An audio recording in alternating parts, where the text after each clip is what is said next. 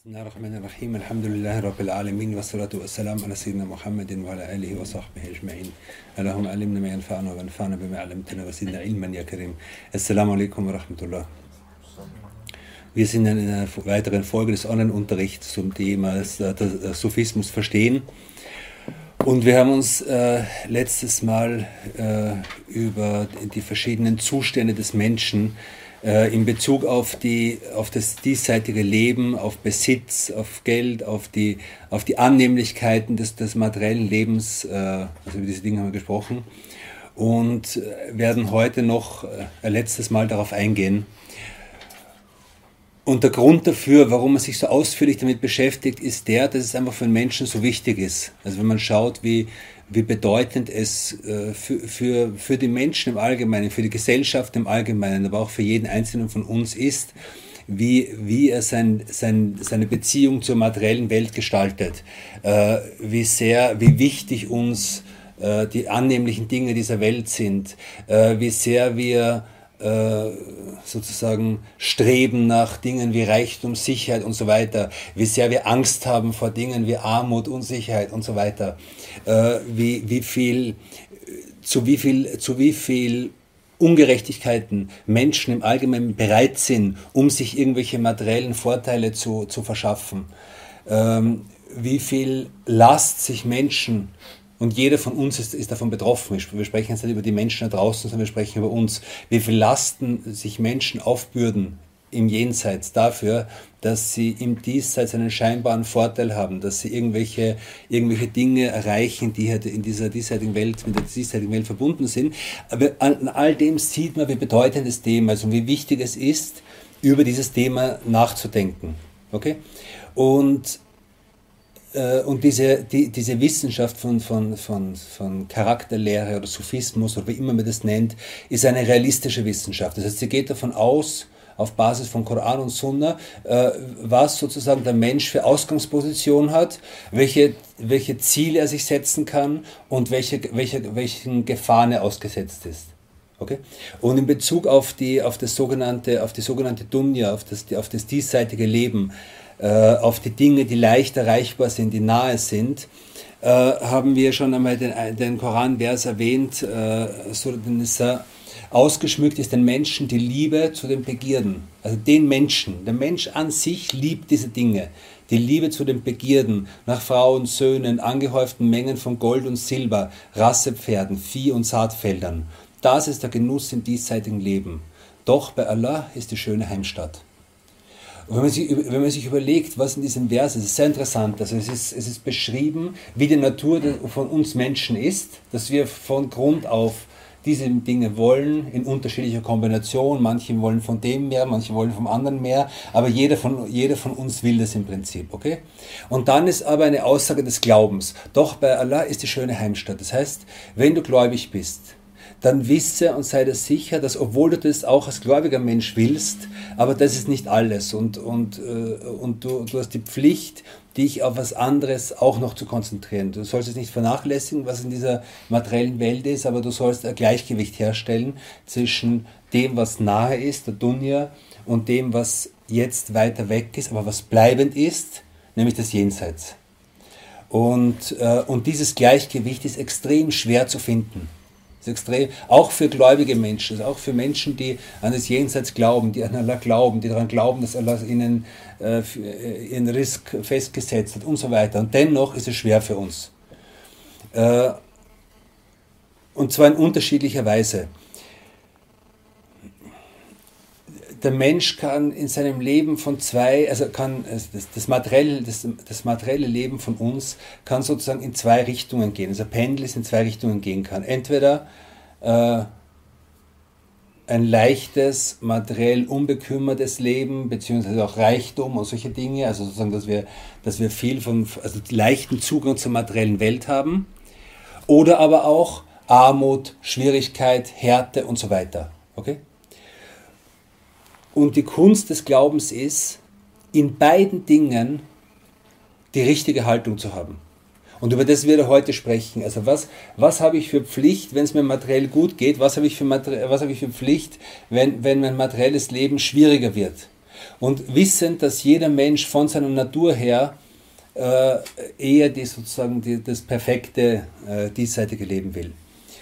Und, und hier ist der, ist der Mensch äh, äh im Koran beschrieben, zum Beispiel in, mit den Worten, also mit den Worten mit in, in der Übersetzung, gewiss, der Mensch ist kleinmütig erschaffen, engstirnig, kleinmütig, er macht kleine Rechnungen von seiner Natur her.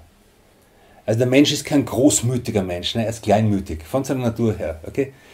Ähm, und dann, wenn ihm Schlechtes widerfährt, ist er mutlos. Das, und das ist, das ist ein Zustand, es ist ein, ein, ein Ort von Zustand. Der Mensch bekommt eine Prüfung und verliert seinen Mut, verzweifelt. Und wenn ihm Gutes widerfährt, ist er ein stetiger Verweigerer. Also selbst wenn, er, wenn, er, wenn, wenn, wenn Gutes zu ihm kommt, verweigert er sich, leugnet er das Gute und so weiter. Und dann außer den Betenden, denjenigen, die in ihrem Gebeten beharrlich sind und ihren festgesetztes Recht an ihrem Besitz zugestehen, dem Bettler und den Unbemittelten, also das heißt, die diese Karte zahlen, unter das Gericht für wahr halten und so weiter. Das ist ein Zustand. Anderer Zustand. Und siehe, wenn wir den Menschen von uns Barmherzigkeit kosten lassen, also wenn wir es den Menschen leicht machen, wenn wir den Menschen was Gutes schenken, ist er froh darüber. Kennt ja jeder. Wenn sie aber etwas Böses trifft für das, was ihre Hände vorausgeschickt haben, also wenn man in ein Problem kommt, wenn man in eine Enge kommt, gewiss, dann ist der Mensch sehr undankbar. Das ist ein Zustand. Ich bekomme, also ich, ich, ich äh, wenn es mir gut geht, wenn es mir gut geht, äh, äh, bin ich, bin ich, äh, bin ich froh, freue mich über das, dass es mir gut geht. Und wenn es mir schlecht geht, wäre ich hoffnungslos. Ein anderer Zustand wiederum ist der, dass wenn es mir gut geht, vergesse ich Allah und leugne ihn. Und wenn es mir schlecht geht, beginne ich Dua zu machen. All das sind verschiedene Zustände, wie der Mensch umgeht mit Leichtigkeit und Schwierigkeit. Wie der Mensch umgeht mit leichten Lebensphasen und schweren Lebensphasen. Und das, das äh, und das Grundproblem bei all diesen Zuständen ist, dass, äh, dass wir dazu neigen, die Dinge in dieser Welt zu sehen, ohne den zu sehen, der sie gibt, ohne den zu sehen, der dahinter ist. Also wir, wir, wir wünschen uns das Glück, wir wünschen uns das und jenes und wenn wir es haben, vergessen wir, wer uns das gegeben hat. Wir haben Angst vor, vor, vor Unglück, vor Problemen und wenn sie kommen, dann vergessen wir, dass es Allah subhanahu wa ta'ala ist, der uns prüft damit in einer anderen Sure, der Mensch ist wahrlich sehr undankbar. Der Mensch ist, Sure 22, 66 und so interessiert. In einer anderen Sure 21, 37, der Mensch ist seiner Natur, seiner Natur nach aus Voreiligkeit erschaffen worden. Wir alle sind also aus, aus, wir sind erschaffen in Eile, wir sind erschaffen in, also aus, aus, aus dem Zustand der, oder im Zustand der, der, der Eile, der, der, wir haben keine Geduld, wir, wir wollen nicht warten. Und das ist auch ein Grund, warum wir die diesseitige Welt der jenseitigen Welt vor, vorziehen, weil die diesseitige Welt eben sichtbar ist und so weiter. Der Mensch ist seinem Herrn gegenüber wahrlich undankbar. Der Mensch ist ja offenkundig sehr undankbar. Also äh, all das sind all das sind, sind Manifestationen der Natur des Menschen. Und die Natur des Gläubigen ist, dass man lernt, diese Dinge, die ganzen Dinge, die in der materiellen Welt geschehen, auf Allah subhanahu wa ta'ala zu beziehen und zu wissen, dass das, was er gibt, gut ist, egal ob es das oder jenes ist. Und die vollkommene menschliche Manifestation davon ist der Prophet sallallahu und einer, es gibt ein ganz kleines Detail in, seiner, in, seinen, in, seinen, in, seinen, in, in, in den Eigenschaften, die von ihm beschrieben sind. Das ist das, dass er äh, auf Kamelen, auf Pferden und auf Esel, Eseln geritten hat. Also wenn er als, als Reittier hat er manchmal ein Kamel verwendet manchmal ein Pferd verwendet und manchmal einen Esel verwendet. Das, das heißt, er hat, das, er, er hat das genommen, was da war. Er hat uns damit gelehrt, dass das, was immer wir haben, es kann, es kann sein, dass es uns materiell gut geht, es kann sein, dass es materiell weniger gut geht, was immer kommt, ist gut für uns. Und das ist der Zustand des Gläubigen. Gut. Auf jeden Fall, ähm. Wir, wir, wir, also wir machen jetzt sozusagen das Kapitel fertig, wo es sozusagen um, äh, um diese Beziehung des Menschen zur, zur materiellen Welt geht, zu Besitz geht und so weiter. Und, und hier vor allem jetzt im Folgenden um zwei wichtige Eigenschaften, die damit zu tun haben, nämlich Freigebigkeit, Großzügigkeit und Geiz als zwei Pole. Okay?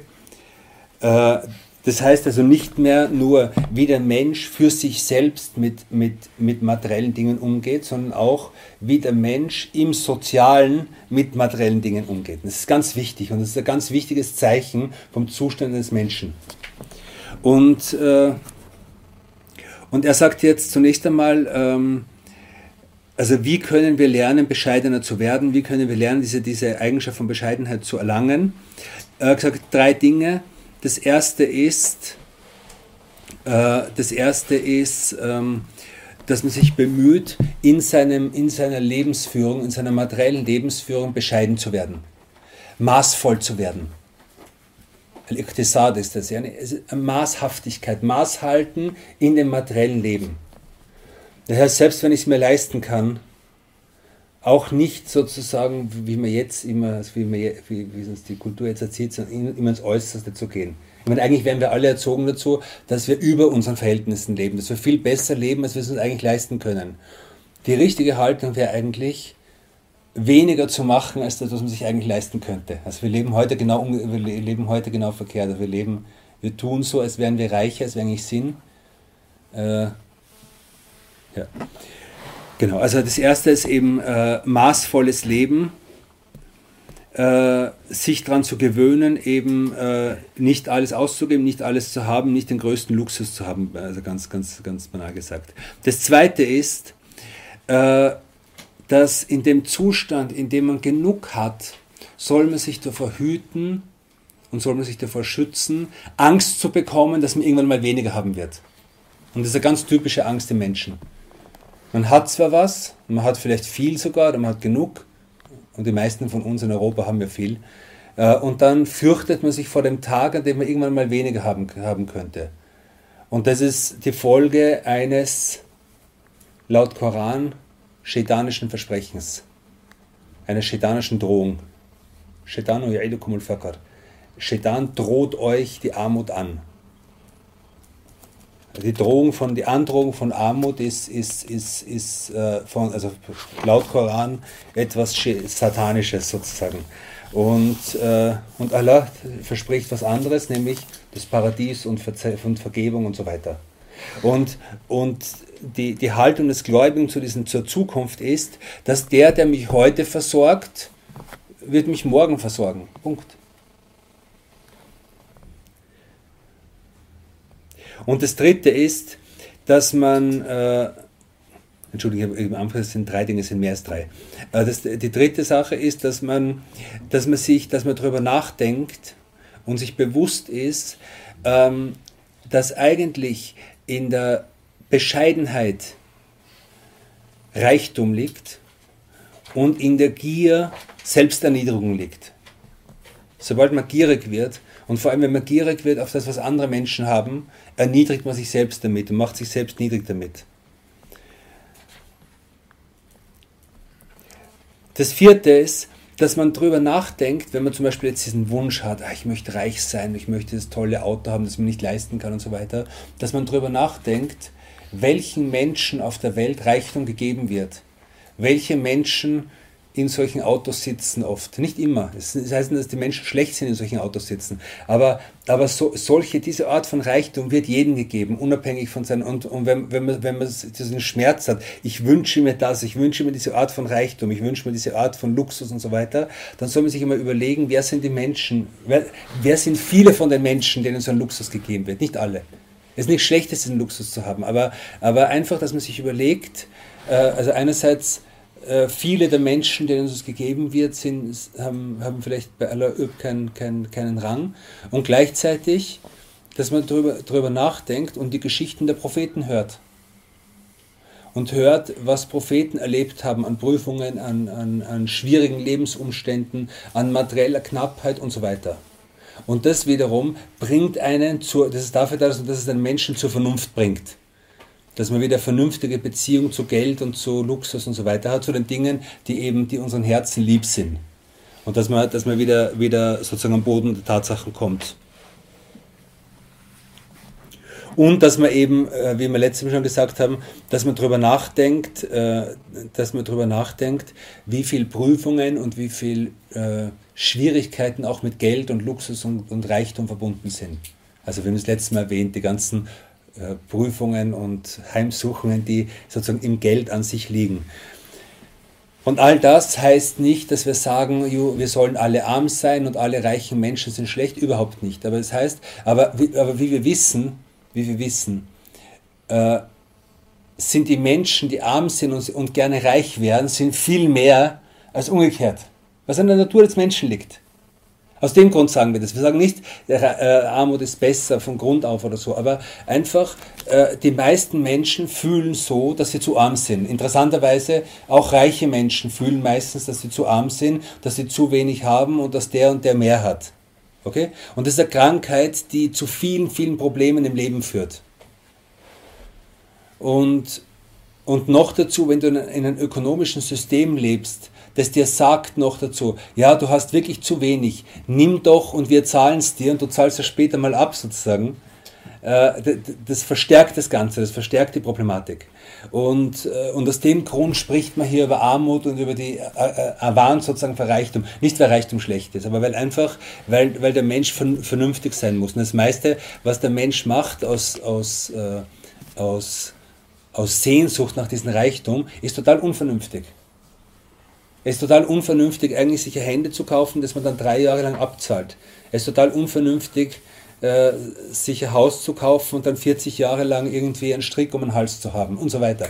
Abgesehen von den ganzen anderen Dingen, die, die, von den großen Dingen, die, von den großen Gefahren, die damit verbunden sind. Aber diese Dinge sind eigentlich unvernünftig, aber, aber, ähm, aber solche Bücher sind dafür da, dass wir eben zur Vernunft kommen. Und und jetzt äh, gibt es einen, äh, einen prophetischen Ratschlag, den er hier erwähnt, der unheimlich wichtig ist. Jeder von uns kennt ihn, aber wir alle be, be, berücksichtigen ihn zu wenig. Sinngemäß schaut in Bezug auf die Dunya auf die Menschen, denen es schlechter geht, und schaut in Bezug auf die Religion auf die Menschen, denen es besser geht als euch selbst. Unsere Element huwa asfala minkum. لمن هو أسفل منكم Hadith in, in, in Sahih Muslim. Schaut auf den, denen es schlechter geht als euch. Das ist in Bezug auf, auf, die, auf die Religion. Was wir machen, ist das Gegenteil. Wir schauen in, den, in Bezug auf materielle Dinge, schauen wir meistens auf die, auf, also von der Natur her so, auf die, auf die Leute, denen es besser geht, so was hat der für tolles Auto und was hat der für tolles irgendwas und wie viel verdient der wohl und so weiter. Und in Bezug auf die Religion schaut man meistens auf die, die, die denen es schlechter geht, so Astaghfirullah, gesehen. Und der, der, der Bruder betet nicht einmal so weiter. Ja. Das, ist die, das ist die Natur des Menschen. Und, und wir müssen uns an, sozusagen am Riemen packen und uns, dran, uns, und, uns, äh, und uns ermahnen dazu, dass wir das Gegenteil tun. Und zwar auf, äh, im, zu wissen, okay, ich meine, in Deutschland, für, für die meisten von uns, wenn, wenn wir schauen, wie es den Ärmsten von uns geht, dann muss man sagen, es geht uns viel besser als dem Durchschnitt der Welt, der, der Menschen auf der Welt. Allein das ist eine Gnade, auch wenn ich sage, ich bin nicht reich für Deutschland, aber Alhamdulillah, ehrlich. Äh, und in Bezug auf, auf, auf, auf unsere Religion sollten wir, und das ist etwas, was wir wirklich machen sollten, und was wir vor allem jetzt, in, also kurz vor Ramadan machen sollten, schauen auf die Menschen, denen es besser geht. An der Spitze die Propheten. Wir sollen, wir sollen Bücher lesen über die Propheten, wir sollen den Koran lesen und die, die Nachrichten die Berichte über die Propheten ansehen. Wir sollen äh, hm, äh, Geschichten über die, über, die, über die Sahaba, über die Salihin, über die Aulia, über die Gelehrten und so weiter lesen. Und, und wir sollen auch auf dieser Welt unter den Lebenden suchen nach Menschen, von denen wir glauben, die so ausschauen, die so scheinen, als würden sie einen besseren Zustand mit Allah haben als wir selbst. Und das alles richtet einen auf. Wie gesagt, in Büchern, in Erzählungen, in unseren Köpfen und auch in der Welt. Und das ist eine der, eine der Beschäftigungen, die den Menschen weiterbringt. Und eine, der, und, und eine der Dinge, die den Menschen runterzieht, ist, sich damit zu beschäftigen, wie schlecht, an, wie schlecht es sozusagen aus religiöser Sicht anderen Menschen geht, wie schlecht die Religion von dem ist und was, diese, was der und der für, für, für schlechte Akide hat und was, äh, was der und der für Sünden macht und so weiter. Das, alles, das sind alles Dinge, die, die, die, den, die, die uns... Äh, die uns runterziehen, obwohl sie, kurz, obwohl sie kurzzeitig so wirken, als wäre es irgendwie Erleichterung. Weil wenn ich spreche darüber oder wenn ich mir denke, wie schlecht irgendwer andere ist, dann glaube ich selbst, dass ich gut bin. Was natürlich nicht, nicht wahr ist. Gut. Äh, und er sagt eben, äh, derjenige, derjenige, der der sein Geld verloren hat oder der kein Geld hat oder der sozusagen in der materiellen Welt wenig hat, der soll sich, äh, der soll sich bemühen, äh, bescheiden zu sein und geduldig zu sein. Was nicht heißt, dass wir nichts dagegen machen sollen. Der Mensch ist verpflichtet zu arbeiten, der Mensch ist verpflichtet, sich um seinen Lebensunterhalt zu, kommen, zu kümmern, der Mensch ist verpflichtet, wenn er Familie hat, sich um seine Familie zu kümmern und so weiter. All das sind Pflichten, die notwendig sind. Und auch auch nach, äh, nach besseren, also nach sozusagen nach einem materiell besseren Leben zu streben, ist nichts Schlechtes. Schle schlecht wird es dann, wenn ich erstens mein ganzes Herz und mein ganzes, meine ganze innere äh, äh, Konzentration drauf gebe und nicht mehr nach, nach anderen Dingen strebe. Und ganz schlecht wird es, wenn ich meine grundlegenden Pflichten äh, vernachlässige. Und das sehe ich, und, also, und das Maß dafür sehe ich ganz klar an zwei Dingen an der, an der Art, wie ich mit meinem Gebet umgehe und der Art, wie ich mit Zakat umgehe. Für die Leute, die Zakat zahlen müssen.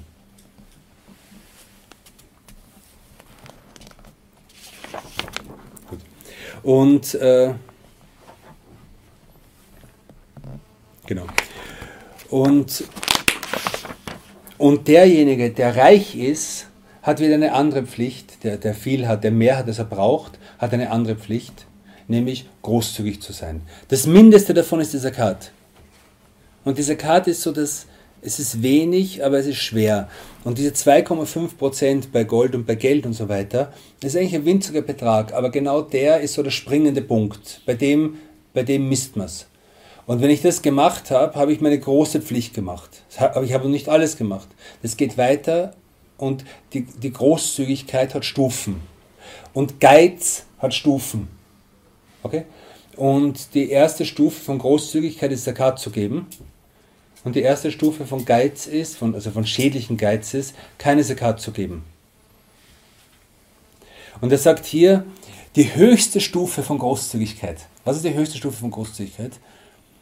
Ist zu geben, obwohl man selbst bräuchte. Also von dem, also obwohl man selbst bedürftig ist.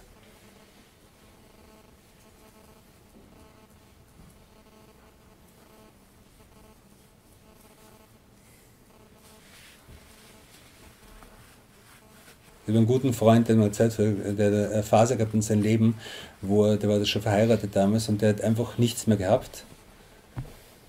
Und, äh, und der war in einer Situation, wo er zu Hause war und wo er und seine Frau Wasser aus der Leitung getrunken haben, und, und damit sie den Hunger nicht mehr spüren. Also er hat keine, äh, also eine komplizierte Situation jedenfalls, er hat, er hat einfach nichts mehr gehabt.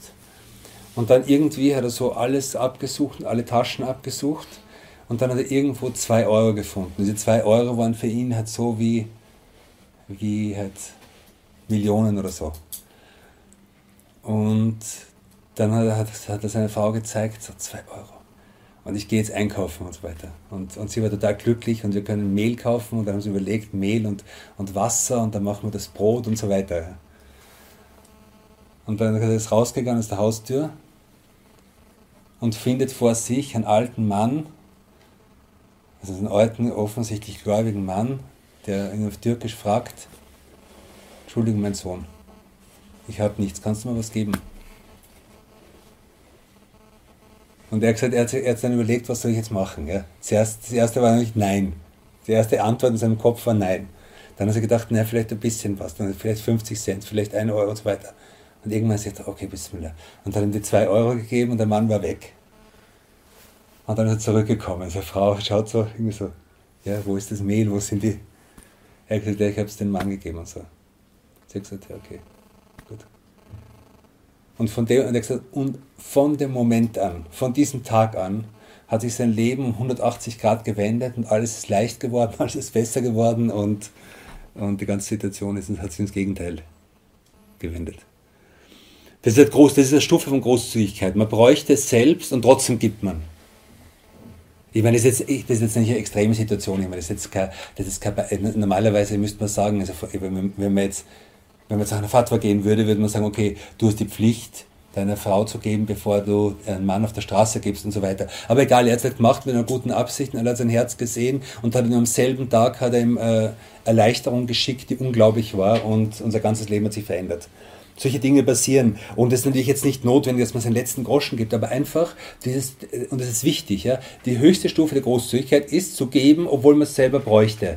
Und das ist etwas, was uns alle betrifft. Warum? Weil wir, ich meine, die meisten von uns sind nicht reich und wir, die meisten von uns haben nichts am Bankkonto und so, also keine Reserven oder so, ja. Und dann überlegt man, okay, könnte ich jetzt was geben? Könnte ich was spenden? Könnte ich irgendwem helfen oder so? Und dann denkt man sich, naja gut, aber ich habe selber eigentlich, bin ich froh, wenn ich am Ende des Monats so über die Runden komme. Ja? Aber hier noch etwas zu geben, das heißt nicht alles zu geben, aber etwas zu geben, ist eine hohe Stufe der Großzügigkeit. Die tiefste Stufe von Geiz ist was? Die tiefste Stufe von Geiz ist, sagt er hier, dass man, äh, obwohl man es könnte, nichts gibt, und zwar nicht mal für sich selbst. Das ist die, schlimme, die schlimmste Stufe von Geiz. Dass man nicht mal mehr für sich selbst Geld ausgibt. Das heißt, man hat, äh, man hat Geld am Konto und so weiter, man ist krank, man bräuchte einen Arzt, aber man geht nicht zum Arzt, weil er kostet. Und das ist, solche, solche Menschen gibt es. Und ich kenne einige solche Menschen.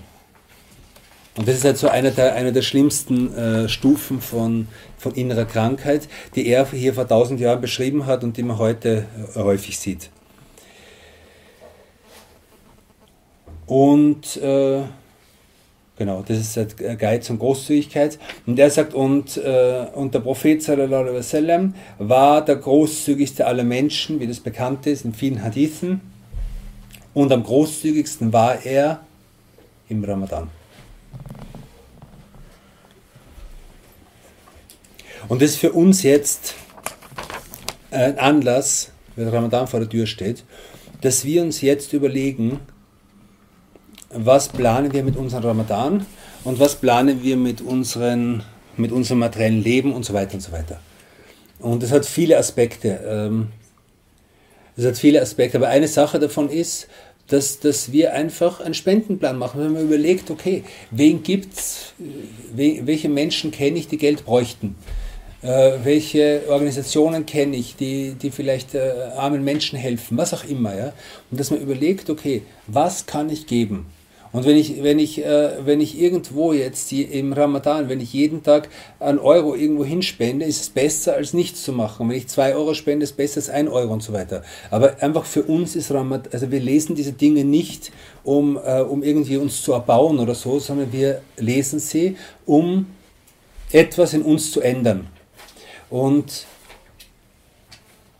und ich glaube, die meisten Menschen, die sowas hören, oder wenn man über sowas nachdenkt, okay, ich könnte jetzt im Ramadan irgendwie etwas geben, dann kommt sofort dieser Impuls, wie heißt der? Ja, ich habe, ich habe selber nicht viel.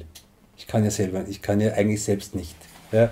Ich muss ja selber schauen, wie ich über die Runden komme. Ja? Das wird mir am Ende des Monats fehlen und so weiter. Und das ist ein typischer Impuls. Und dieser Impuls ist im Koran beschrieben, dieser Impuls ist in Hadithen beschrieben, dieser Impuls ist in diesen Büchern beschrieben. Und die Kunst ist, darüber hinaus zu wachsen. Die Kunst ist, äh, etwas daran zu ändern. Und Ramadan ist eine gute Gelegenheit. Und, äh,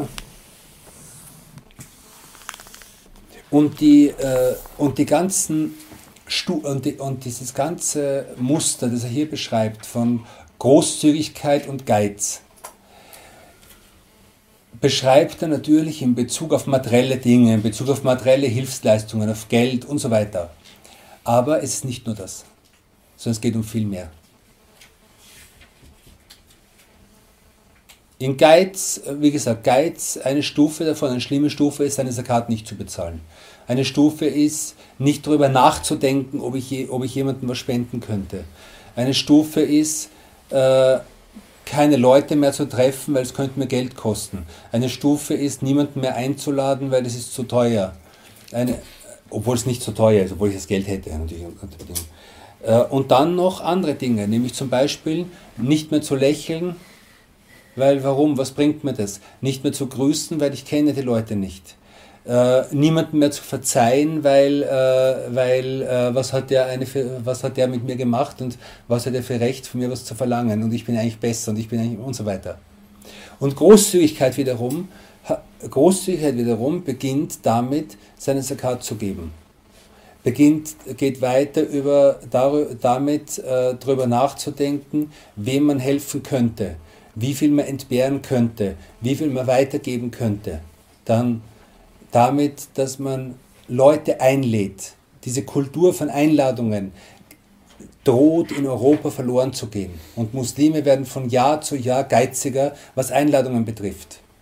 Und, und es ist wirklich äh, äh, äh also wichtig, dass man diese Kultur aufrechterhält. Ähm, Essen zu geben, Nahrung zu geben, zu kochen für andere. Allein dieses, dieses Kochen, dieses, dieses etwas also Essen zuzubereiten für andere. Also Großzügigkeit, die, die schön ist und die, die viel ändert zwischen in sozialen Beziehungen. Ähm, irgendwie alle schauen sich jetzt an und alle. ähm, jeder kocht für jeden äh, Und dann geht es weiter mit Dingen wie Lächeln. Der Prophet sagt, Lächeln ist Sadaka. Überleg dich das mal, was das bedeutet. Lächeln ist Spenden. Lächeln ist eine Spende. Wie oft könnten wir am Tag spenden? könnten wir Lächeln spenden. Nicht nur unter Freunden, sondern auch auf der Straße, auch im Supermarkt, auch der Kassiererin im Supermarkt und so weiter. Ja. Es gibt so viele Gelegenheiten und so viel Bedarf danach. Und aber auch, aber auch äh, zum Beispiel in sozialen Beziehungen, zum Beispiel äh, zu schweigen, wenn jemand einen Unsinn sagt, zum Beispiel. So eine Art von Spende, so eine Art von Großzügigkeit. Warum? Weil der Mensch, der neben mir Unsinn spricht, der will, der, der will sich interessant machen, der will sich beliebt machen, der hat es gern, jetzt toll zu wirken. Ja, und ich komme und mache ihm das kaputt. Wenn es nicht notwendig ist, wenn kein übergeordneter Nutzen ist, dann schweig drüber. Lass, lass, lass, diese, lass die anderen. Äh, den Ruf von anderen Menschen nicht zu schädigen, auch das ist Großzügigkeit. Äh, über Menschen Gutes zu sprechen ist Großzügigkeit. Und zu verzeihen zu verzeihen, wenn jemand mit mir einen Fehler gemacht hat, ist Großzügigkeit. Der Prophet selber, wenn er nach Mekka gekommen ist, hat, hat, sind, die, sind die Leute da gestanden. Sie haben jahrelang schlimmstes Unrecht zugefügt, Besitz gestohlen und so weiter. Und er kommt und steht jetzt da in einer, in einer Situation des, des Siegers in diesem ganzen Konflikt und die Leute zittern, haben Angst. Und was sagt er? Geht, ihr seid frei. Geht, ihr seid frei. Und einer meiner Lehrer hat gesagt, jeder, jeder Mensch, der, jeder Muslim, der irgendwie in der, in der Nachfolge des Propheten stehen will, muss zu einer Haltung kommen, in der er sagt, Geht und ihr seid frei. Egal, was die Leute über dich sagen, egal, was, was jemand für Gerüchte über dich verbreitet, egal was, einfach lernen, dass du, dass du einfach das, die Dinge lässt, dass du den Menschen verzeihst. Und das ist eine Art von Großzügigkeit, die wichtig ist und die bedeutend ist. Aber das sind Dinge, die jetzt schwer zu greifen sind. Aber leicht zu greifen ist die materielle Großzügigkeit. Und darum spricht er auch so viel über, über also die, die, ganze, die ganze Sache von Geld und Liebe zu Geld und Liebe zu Dunja und so weiter und so weiter und Geiz und Zakat und Sadaka und so weiter. Das sind alles Dinge, die diese Großzügigkeit greifbar machen oder die den Geiz greifbar machen, beides. Und aus dem Grund lernt man, äh, lernt man diese Dinge beginnend an den an der, materiellen, an der materiellen Kultur, an der Art und Weise, wie wir mit materiellen Dingen umgehen, wie wir mit unserem Geld umgehen, wie wir mit unserem Besitz umgehen. Okay? Gut. Äh, und Allah soll uns helfen, inshallah.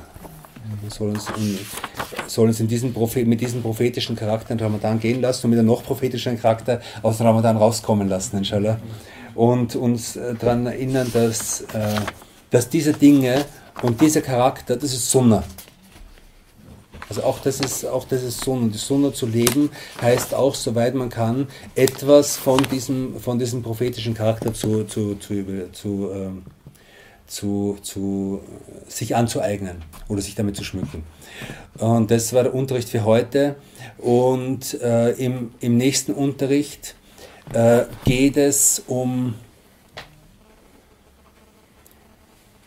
um, um zwei andere Dinge, die den Menschen sehr, sehr lieb sind.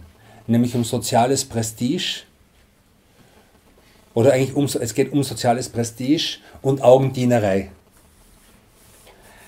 Anders ausgedrückt, mit, mit Bourdieu ausgedrückt, ging es im vorigen um materielles Kapital und jetzt geht es um kulturelles und soziales Kapital. Okay? Äh, genau. Und das sind Dinge, die, die, die dann oft noch schwerer greifbarer sind als die, als die, als die, also die, die Gier nach Prestige ist schwerer greifbar als die Gier nach Geld aber sie hat im Prinzip die gleiche Quelle. Und all diese Dinge, eben all diese, diese Art von, von Erkenntnis und, und Wissen ist eben dafür da, damit wir einerseits sehen, dass unsere Zustände, unsere schlechten Zustände normal sind, dass sie in der menschlichen Natur liegen, dass wir nicht schockiert sind von über uns selbst, aber auch, dass man lernt, etwas zu ändern dran. Das soll Allah das machen mit den